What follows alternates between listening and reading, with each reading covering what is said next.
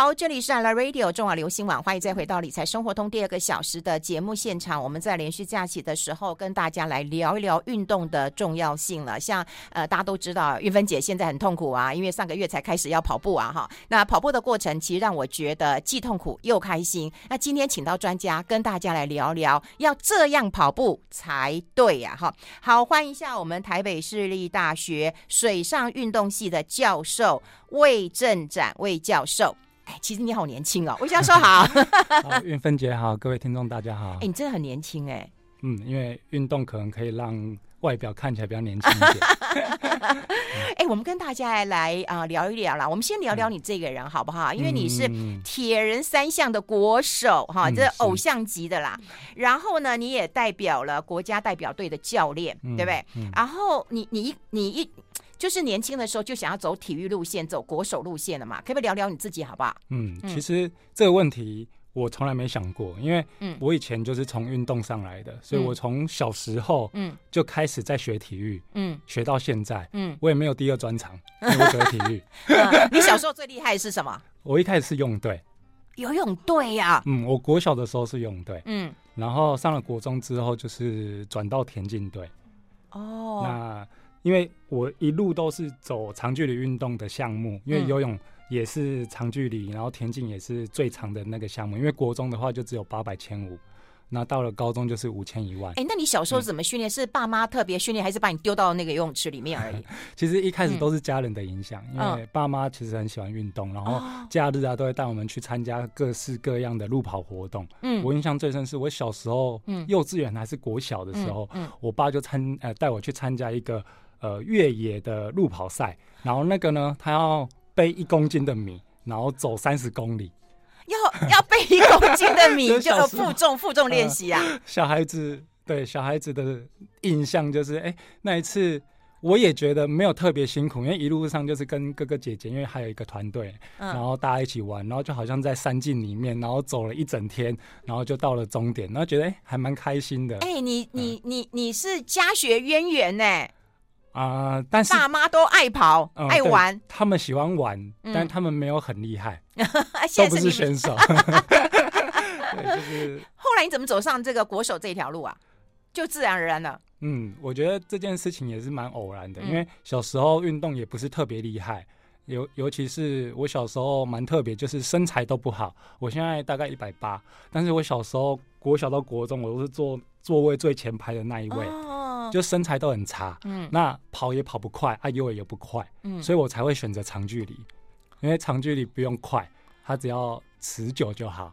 哦，这还有策略，对对对对对，对短小精干你就冲刺嘛，对不对？那然后你是走那个比较，哦，对对对，所以所以了解自己的优势。嗯，那那时候其实跟大家比赛。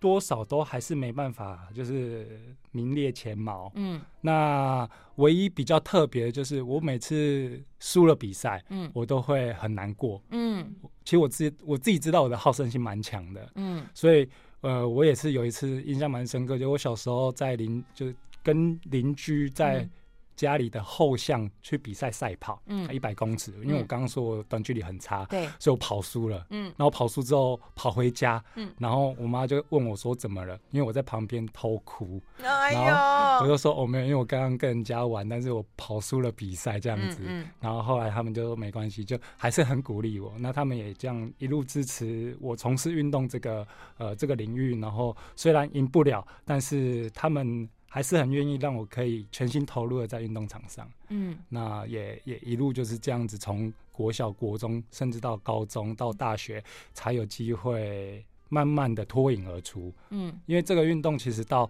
呃一定的年龄之后，耐力的表现比较容易可以在同才之间凸显出来，因为我们是都是累积的，我们是经过苦练的，嗯，对啊。嗯，因为我觉得哈，运动跟啊、呃、投资理财一样，你知道吗？嗯、是累积型的，嗯、它不是那种一夜致富型的。对对你也不是啊、呃、一天就能够哇，我就可以跑得很厉害了。你一定要慢慢的开始。所以我就建议大家，就是说，不管你做任何的运动，你先就是要开始，嗯，然后慢慢的去累积，会有成果的。你后来是铁人三项的国手，铁人三项我记得要跑，要游泳，然后骑脚踏车。哦，对 对对对。对，游泳难不到你啦。对，因为这也是因缘机会，就是我上大学之后，嗯，也是在偶然的机会下认识了这个运动，嗯，然后这个运动，呃，它在我的背景，嗯，我就已经会了两项，我就是会游泳跟跑步，嗯，所以。一开始我知道这项运动的时候，其实我很小就知道，但是因为参加的机会不多，因为我以前就比较专注在游泳或者是跑步上面。嗯，那一开始就是有一个学长，然后带我从事这个运动，然后呃教我我原本不会的那个项目，就自行车。嗯，那那一年自行车你不会骑吗？其实自行车它有很多的就学习的技巧，你你可以踩。脚踏车就像踩 U bike 一样，对，就是你往前很容易，但是你要是遇到上坡，你要是遇到下坡，你要是遇到转弯，其实每一个项目都有很高的技能。也对，呃、对，嗯，所以我光那一年我就花了，我每个礼拜天不管刮风下雨，我就是从来没有缺勤过。哎呦，好感动哦！然后在那一年就好不容易把脚踏车累积到一定的水准，所以后来我就比铁人三项。那我印象是第二次，第二次就拿到国内第二名，嗯，所以那时候刚好前两名可以出国去新加坡，嗯，所以就有幸当上国手这样子。哇，对对，所以你看是累积的一个历程，而且要那个持久的一个练习啊。我常看有很多人就是那个脚踏车骑一骑啊，就下来推车了嘛，哈。是啊，所以脚踏车它看起来简单，但。就脚踏车这个运动而言，其实它也是蛮多美美嘎嘎的。哎、欸，可是我比较好奇，嗯、我刚介绍你的是水上运动系教授，嗯，哎、欸，水上运动系 啊，这是什么什么什么学什么？可以跟我们讲一下吗？因为我自己也是一个运动白痴。好。嗯，呃，我本身在台北市立大学任教，那、嗯、因为我任教的系所在水上运动学系，嗯，其实我们学校也有呃有有几个院所，嗯、那我们的院是在体育学院下，嗯，那体育学院里面呢，就是有培养运动选手的这种系所，嗯，所以呢，我们水上运动学系就是要呃在我们学校体院里面来去培育有关水上运动的这些专业选手，嗯，那我们系上呢有四个运动种类，就是铁人三项。然后蜻蜓、独木舟，蜻蜻蜓就是独木舟，对。然后一个划船，然后最后一个是游泳。所以，我们、哦、我们的项目都跟水域有关系，哦、所以我们叫水上运动。哦、那我们这些选手呢，就是我们这些学生，其实都是要养，就是培养他们成为竞技选手，或者是当做。就是未来他们在指导呃国家队啊，或者是一般人的运动教练。嗯，那因为我们水域其实有一个很特别的地方，就是我们水域其实是有一个经营管理的的专业，比方说泳池，比方说开放水域，嗯、比方说一些呃有关水的活动上面的一些经营跟休闲休闲的运动。其实这也是我们在水上运动学习会让让他们学习到的一些课程。哇，对，对，所以你要培养未来的。水域人才，嗯嗯，对，嗯、所以这个是我在系上大部分的工作。但因为我的专业是铁人三项，嗯，所以在学生的这一块的的过程中，就是让他们大学可以顺利的完成。那另外一个就是铁人三项的队伍，那我们队上有二十四位，那也好几个都是我们现在国家队的铁人三国手，嗯，对，所以我在学校大概有这两个任务。哇，那真的非常年轻的选手哎、欸，嗯，因为大家在运动场上其实年轻就是本钱，对。哎，那我我好像有看到资料，你也跑二二六啊？嗯。因为虽然我觉得跑二六是疯子啊，就虽然自己已经退役成教练的身份，但因为我从小就是运动到大，嗯，所以呢，我自己除了教练之外，我我本身还是很喜欢在运动场上，我也喜欢享受就是更加竞争的那种感觉，嗯，那二二六当然就是一个田三项的目标，因为二二六二六很可怕，很可怕，我们先休息一下，待会分享更多。I like 刚刚可是提到那个二二六，我觉得真的是一个很魔鬼式的，可以跟大家讲讲二二六啊。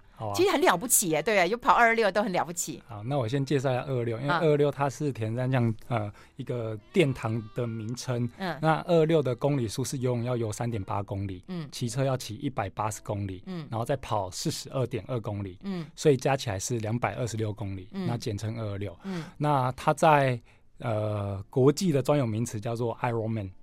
哦，所以叫铁人，铁人，所以完成者即是铁人。嗯，那因为我以前在当国手，因为我们国手有另外一个奥运标准距离的里程，嗯嗯、所以我们一般在当国手的时候，我们不会去碰到二二六这个公里数的这项比赛。嗯，那因为是等到退役下来之后，才有机会去从事二二六这项。所以你是 for fun 啊，好玩啊？对对对对对，他没有说是一个很竞技项目的事情，嗯、要跑一个全马哎、欸。对对对，就像人生的一个百大要完成的事件，然后。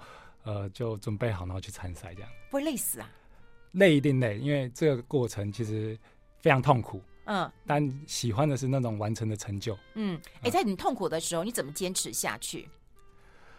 就左脚比右脚再前前进一步，这样子。哦，真的哈，真的哈。那个那个过程真的是要用自己跟自己对话的方式才有办法克服。嗯、因为跑跑步到最后，因为已经骑了。一百八十公里，对，然后跑步，它大概要花三四个小时，总时间大概是十多个小时。我最快是十小时零二，嗯，那尤其到最后十公里，那身体的感觉几乎是没有没有知觉了，因为全身都是痛的，嗯，每跑一步都是痛一次，嗯，所以就是不断的跟自己对话，就觉得自己可以，然后一定要完成，然后我就是呃，抱持着。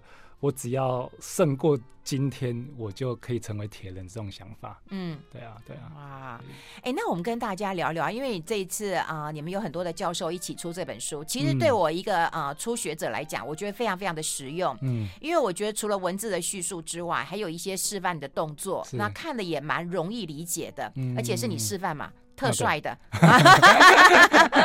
哎，那我们跟大家来聊聊，就是说，其实跑步是很简单的一件事情啦，哈、就你可以慢跑嘛，你不一定要那个百米去去冲刺嘛。对。可是我想要问几个问题，有人说那个个子比较小的比较好跑，然后那个手长脚长的哈 比较不好跑。对不对？好像我自己，我也觉得我算女生，我算高个子的啦。好，我看你也很高啊。对，所以所以跑跑步是不是有天生的基因，还是跟身高有关啊？这个这个是不是先跟大家来分析一下？嗯嗯，其实呃，就运动选材概念，它是有相关的。对，但是呢，高跟矮呢，我反而觉得它不是重点。嗯，它比较像是如果以呃，项目来说的话，像刚韵芬姐，有些人适合长跑，有些人适合短跑，哦、其实跟生理的肌纤维的结构是有关系的。嗯，啊、呃，有些人呢，天生，嗯，他可能红肌比较多，肌纤维的红肌比较多，嗯，那他可能就比较适合长跑。红肌，我还听成那个股票名牌了。哦，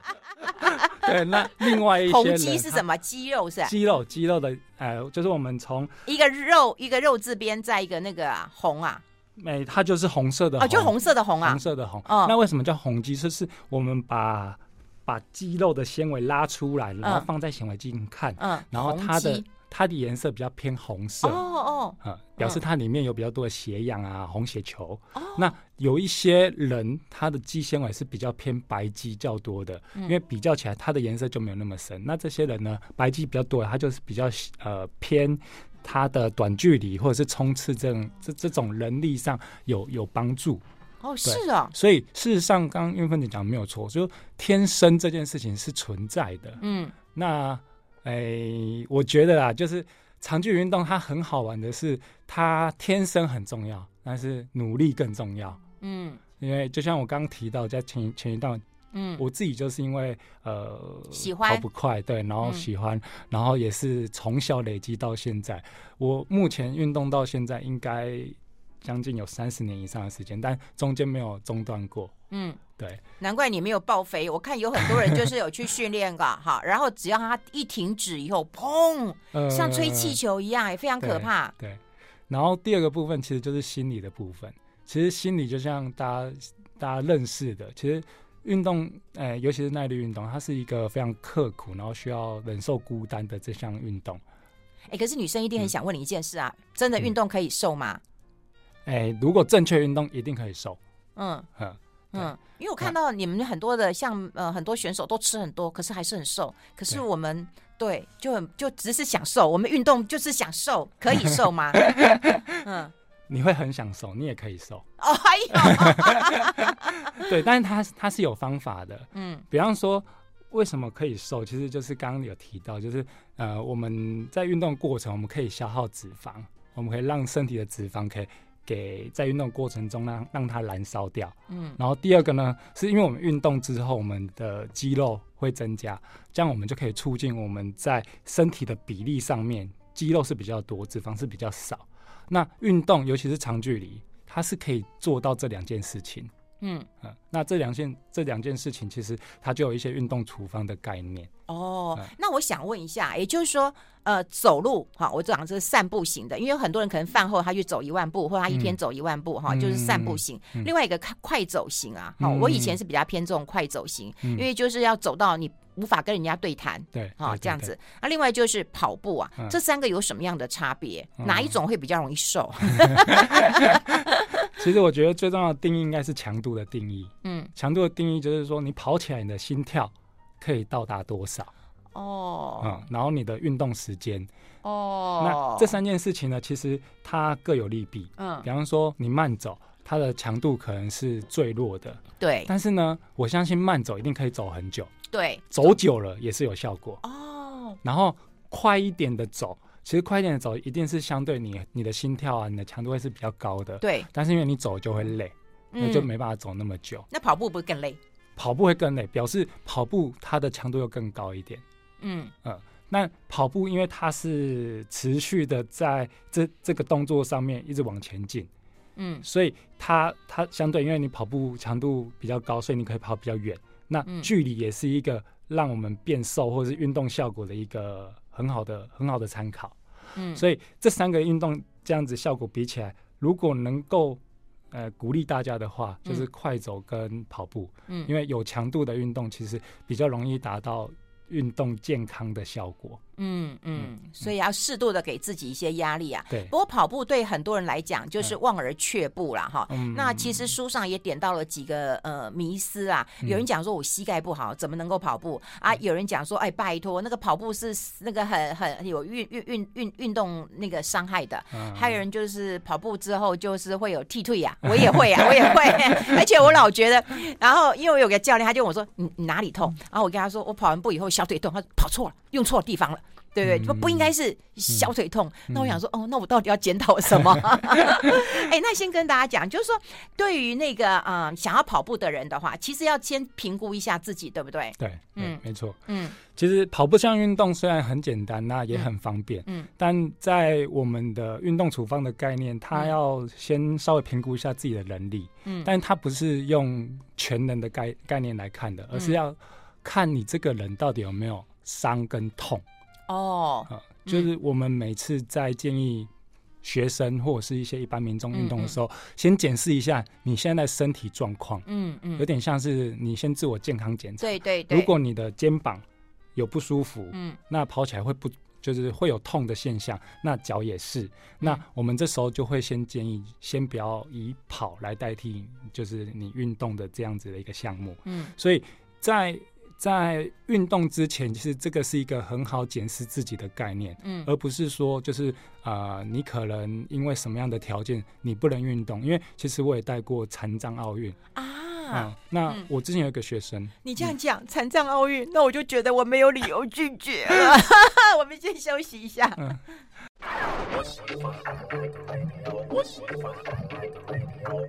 好，我们要跟大家这个来分享一下，这样跑步才对了哈。那我们呃，这个现场的来宾呢，就是魏正展魏教授。刚刚有提到，就是你带那个残障奥运啊，嗯、我我很感动哎，嗯、对。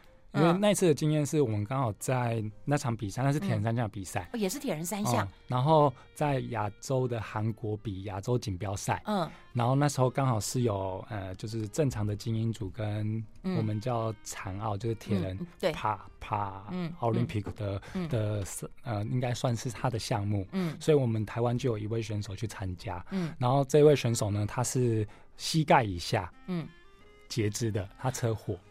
所以他在比赛过程是要装一只，嗯，他装一只跑啊，他装一只跑，嗯，那但他是他是他自己的状况，但是因为整场比赛，嗯，他们项目的人，嗯，全部都是相同的，对对，这种条件，嗯，那有些人可能受伤更严重，他是整只脚没有的，哇，然后也有手的，嗯，对，那他们会分级，那也就是说，我们刚刚讲的那个全能的概念，其实他有一些身体上的残缺，但是他只要是身体健康，他只要跑起来是没有任何不适的、嗯、无痛的，嗯，其实他还是可以有效的去参加跑步这项运动。嗯，对，嗯、所以我觉得任何人都适合，只是你要去评估你自己目前的状态。嗯，那这本书其实有提到一个很好的概念，我自己日常使用，嗯，运动就是一个健康检查，健、嗯、健康检查。嗯嗯嗯嗯，对，这个概念，嗯，嗯，你可以透过运动。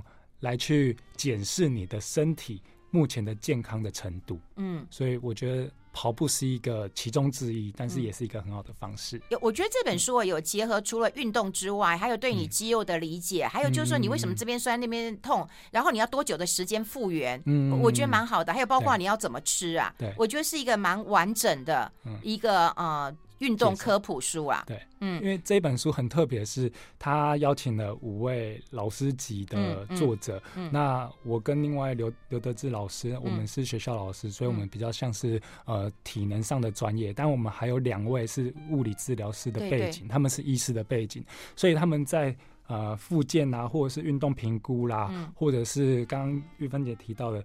跑步之后要怎么样去恢复，或者是饮食，其实这是他们的专业。而且我看完才知道说啊，你的酸痛是必要之酸痛，因为那也是你的在在在修复的一个，对对对，有破坏才有成长，对对，好激励人心啊！对，那我们要跟大家讲，就是说啊，如果你膝盖不好，对你你你就是不能跑步，其实不是，对。你今天痛，你当然不要跑，嗯，对，可是你不痛呢，你可以慢慢开始一下。可以，对，所以有一些迷思，我们是跟大家来讲一讲。如果说我们今天跑步的话，一定要穿护膝吗？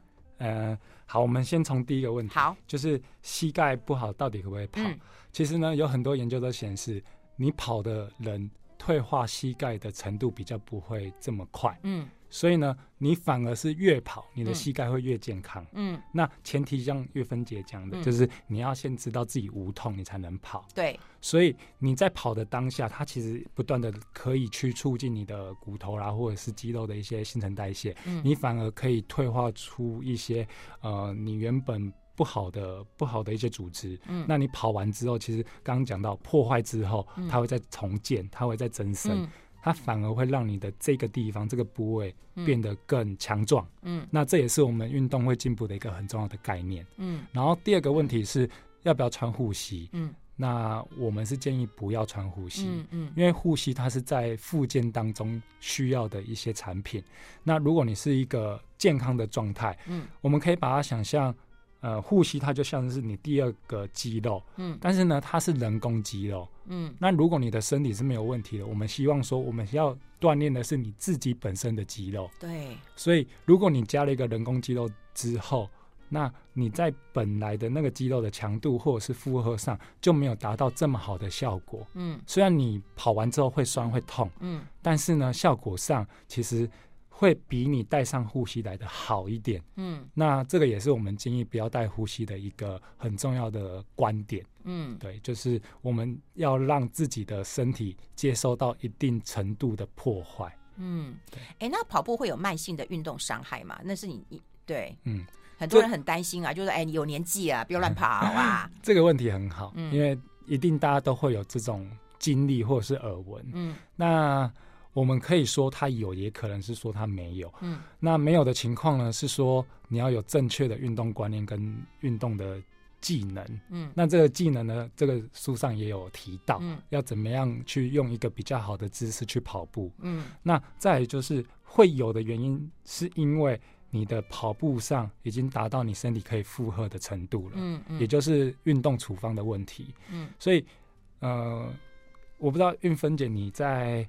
运动的过程有没有请教练啊？有没有请团队？有有有。嗯，我觉得这时候这个教练的角色就很重要。嗯，因为他可以帮你评估你现在的呃运动的内容是不是符合你现在的身体的能力。嗯，然后呃经过今天的训练之后，明天他可以帮你评估明天要做什么样的训练。嗯，或者是两天三天之后的一些训练上的安排，它有一定的高低起伏。嗯嗯，那这时候我们顺着教练安排的周期，我们就可以避免掉。所谓的可能累积的慢性疲劳或是慢性上的伤害，嗯，所以这件事情他有办法处理，那我们的专业也是尽量再去克服有关运动伤害或者是运动疲劳这一块的一些解决之道。啊，我这个、我我这个教练大概是朋友的关系，我觉得很好玩。嗯、他第一天运动的时候，他就跟我说：“来，我们去看看别人怎么跑的。嗯”啊，对，然后看几个人，他说：“哎，你看到什么什么问题没有？”我就说：“哎，这个人怎么摇着这么厉害呀、啊？”嗯、然后另外一个，我就说：“哎，这个人怎么硬邦邦的？”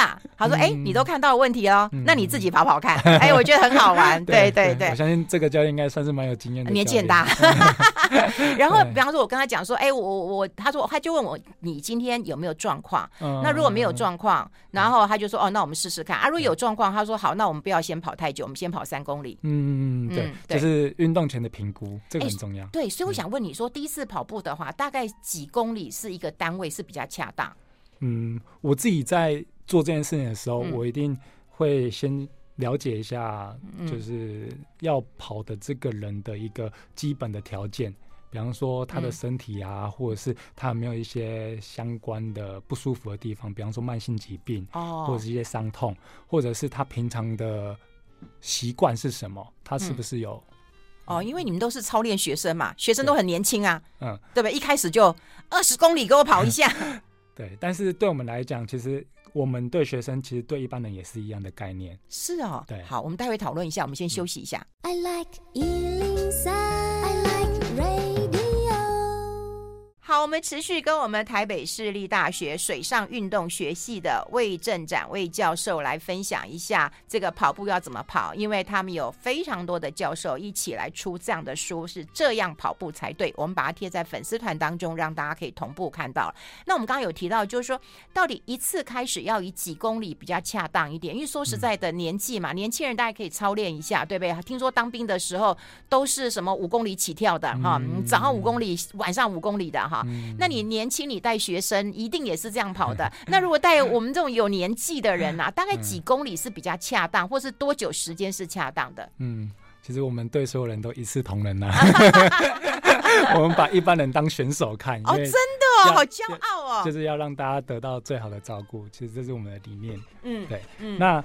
对我而言，其实我们运动，我比较不会去针对距离，因为距离的压力比较大。因为三公里它是一个很标准的项目，嗯，那三公里可以跑十分钟，也可以跑十五分钟，可以跑二十分钟。那如果设定这样子的距离，就可能哦，压力会比较紧绷一点。所以我通常都用时间来去给大家做一个最开始的尝试。可能我会提供十五分钟或三十分钟的时间，来让大家先适应一下你现在跑步的状态。然后在这十五分钟去体验一下你自己的身体的感觉，因为十五分钟它在跑步或者是在能量代谢系统上面，它已经算是比较有氧的一个运动的强度了。所以如果你能跑完十五分钟，表示你的身体有氧的能力是有一定的基础。哦，对。那在这样的我三公里都要跑半个小时哎。对，所以没关系，所以不用去。Care 说你要跑到多少的距离？嗯、那另外一个好处就是，因为跑距离大家的时间不一样，嗯，所以可能会比较。但是因为我们第一次，或者说我们要评估，其实我们最主要就是大家呃是不是可以顺利的完成接下来的一些目标。嗯、所以时间设定，那大家就会同一个时间开始，同一个时间结束。嗯，那有些人跑。久一点点，哎、欸，不是跑长一点点，嗯、有些人跑短一点都没关系，但至少在那个活动上面或是评估上面，教练可以站在一个比较好的、好的一个位置来去看大家同一个时间，然后完成的这样子的一个不同的距离跟公里数。嗯哦，了解了。哎，那另外就是哈，很多人都很担心啊，就是其实运动完了哈，不管我做任何运动，其实我隔天当然都会很很累啊，很疲惫啊。那如果说跑步完，其实也会有替退呀。好，这个这个是这个是 这这很正常吗？大家都会吗？你应该不会吧？没有，我也会啊，你也会吧？我觉得这是甜蜜的负担。甜蜜的负担，哎，你好会讲啊。对啊，就是因为你知道你自己前一天运动。那你也知道，你可能前一天做了一些，比方说运动上的强度，那你隔天有一些肌肉酸痛，虽然是会有点不舒服，但你的心理上可能会有一些成就感。我自己是这样觉得，我我也是，对，嗯，好像我昨天做了什么伟大的事情，然后今天，我以我是以为我我这样痛成这样，我应该可以瘦五公斤，但 但事后没有啊。事实上是有机会的，但是不会到五公斤了。但因为在运动过后，它原本就是一个破坏的过程。我们运动不管它的强跟弱，它其实就是在呃刺激我们的肌肉，那它就是让我们的能力下降。那我们之所以能进步，就是后面的超补偿。嗯、休息跟恢复之后才是进步的开始。嗯，嗯，所以呢，这些酸跟痛表示你前一天是有刺激到的。嗯，那如果你真的不酸不痛，也有表示你前一天是太轻松太 easy。哦，对，所以这个都是可以去判断的。嗯、那刚刚提到，就是如果在运动过程当中，你这一天的运动量可能很高，你也觉得。呃，你可能明天会酸痛，那其实有个方式，就是在你运动后赶快去做一些补给，因为我们运动就是能量上的消耗，嗯，它可能会消耗我们身体的肝糖啊，或者是一些蛋白质啊，嗯、那这时候呢，其实运动之后立即就在三十分钟左右，嗯，去补充一定比例的碳水化合物跟。蛋白质的食物，它是有帮助的。对，举例来讲，巧克力、牛奶、豆浆，这些都是很好的补充品。嗯嗯，而且碳水化合物是可以的哦，是可以的哦。大家不要以为说啊，这个也不能吃，那个也不能吃，什么啊，淀粉不能吃啊，什么的都可以的。可以吃，而且是对耐力运动来说，它是很重要的一个能量来源。嗯嗯。哎，不过听说那个在跑步之，就是说如果你要长跑啦，你前一天其实对这吃的食物要挑一下。也是要比碳碳水化合物的比例要高一点。我看的书，对不对？我以为说要跑步，对我我以为说要要吃很多的蛋白质啊，就不是哎。对，这个理论叫肝糖超补理论。嗯嗯。也就是说，我们要先让我们的身体啊储存一些碳水化合物，所谓的肝糖。嗯。那它可以储存在肝脏跟肌肉当中。嗯。因为我们在有氧耐力的运动过程。如果你到一定的强度，它比较消耗的是我们身体的碳水化合物的能量，嗯，也就是你的碳水，就是你身上的这些糖类，嗯，淀粉类的东西，嗯，嗯，它可以当做是我们能量的一个来源之一，嗯，那你补充在比赛前补充越多，表示你储存的够多。就像我们现在水库，如果我们有很多水，那我们要消耗就一直可以消耗掉。那等到就是真的就是像现在水水比较没有了哈，那你当初没有补这么多的话，那这个能量上的消耗就可能会供不应给，嗯、那到时候身体也会有一些问题。所以我说你这本书很重要，嗯、因为很多人他去跑步之后，他就知道说，哎、啊，我蛋白质，因为这几年都倡议嘛，要要补充够的蛋白质嘛，嗯、特别是有一些年纪比较大的人，嗯、他们蛋白质是明显不够的，所以没有肌肉量嘛。嗯、那大家又不吃那个啊、呃、米饭呐，哈，这个淀粉啊都不吃嘛。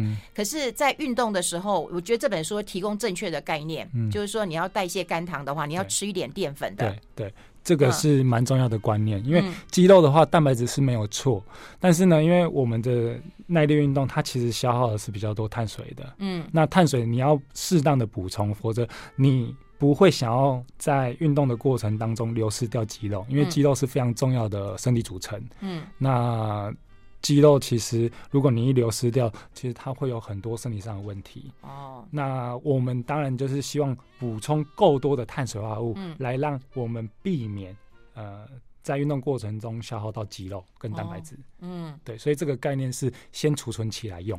对，我觉得要有正确的概念啦。嗯、我觉得出版一本书或者倡议一个观念，就一定要有呃科学的基础。对，然后还有就是正确的一个观念跟做法，嗯。嗯、所以我觉得现在有很多人跑步，当然是为了要健身，为了要瘦，为了要健康，要美丽。可是如果你吃错了，我觉得这也会造成你自己身体上的一个负担，对，然后也没有达到你强健身体的一个目的啊。嗯、所以我觉得这个真的很重要，因为我自己都不知道，嗯、所以我看完以后，我觉得嗯蛮蛮有感的，所以一定要跟大家讲，特别很多女生都都不吃米饭啊，不吃那个的，嗯、然后做一些呃什么什么什么那种比较。比较 对对对对，比较激烈的哈，这跟大家做一个提醒。好，装备怎么看待这件事情？我们先休息一下，待会跟大家做更多分享。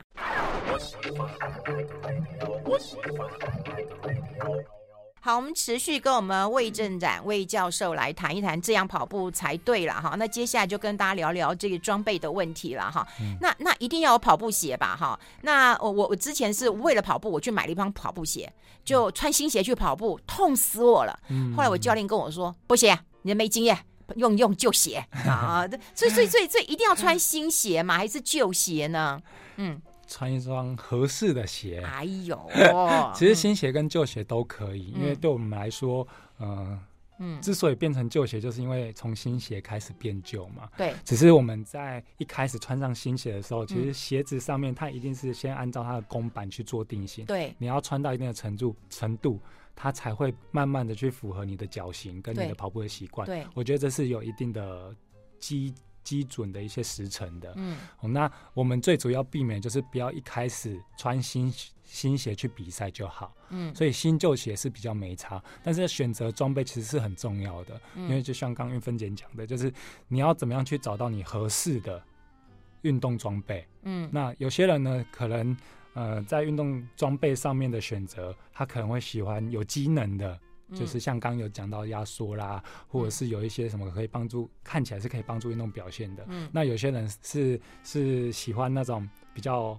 华丽的，因为有一些运动的产品啊，装备其实越做越漂亮哦，好 fancy 呀，好时尚啊。嗯，但是呢，我觉得最重要还是不要忘记舒适跟适合这件事情。舒适，因为现在其实产品是越来越多样。嗯，那我相信大家可能有听过有一种鞋子叫碳纤维板的鞋子。嗯嗯，那碳纤维板的鞋子，它在一些运动的科学研究上面，它是确实是可以帮助。轻，然后它因为有碳纤维板，所以它在落地的时候，它有一个反馈的力量，然后可以帮助你快速的收回到原本的那个下下肢收脚的动作，嗯，所以它对运动表现是有帮助的。嗯，但是呢，相对的，你穿这双鞋子的时候，你肌肉负担也一定是比你穿非碳纤维板的鞋子的肌肉负担还要重。哦，所以能量恒定的定律其实是不变的，你要跑快。但是你肌肉负担就会变大。那现在比较大的问题是，很多人他没有相对的肌肉的能力，他就去穿到这么好的鞋子。嗯，那这时候就会可能造成运动上的伤害。啊，对，所以我觉得这是装备选择上要去避免的，然后要去找到真的可以帮你推荐，在你这个能力上适合的这样子的装备。对对对，因为我每次要去买那个什么鞋子、买衣服，我妈都会骂我说骗笑哎，非洲没钱哎嘛，糟糕比你卡紧。这句话讲的好有 影响力。对，然后说你刚都要妹妹妹妹妹。嗯，所以我们都是找不到自己适合的。适合，因为现在跑鞋真的很多种，如果有兴趣的话，可以去呃，就反正就上网去搜寻啊。嗯，其实不管是任何厂牌，他们都会有分一般的慢跑鞋。然后竞速鞋、马拉松鞋，哦，然后还有高支撑鞋，它的可能鞋底的一些功能，高支撑的就是你的，呃，我们的足弓的位置，它有高支撑、低支撑，还有我们呃比较属于亚洲人的宽楦跟窄楦的窄版的，其实它都有这样子的类型的分辨。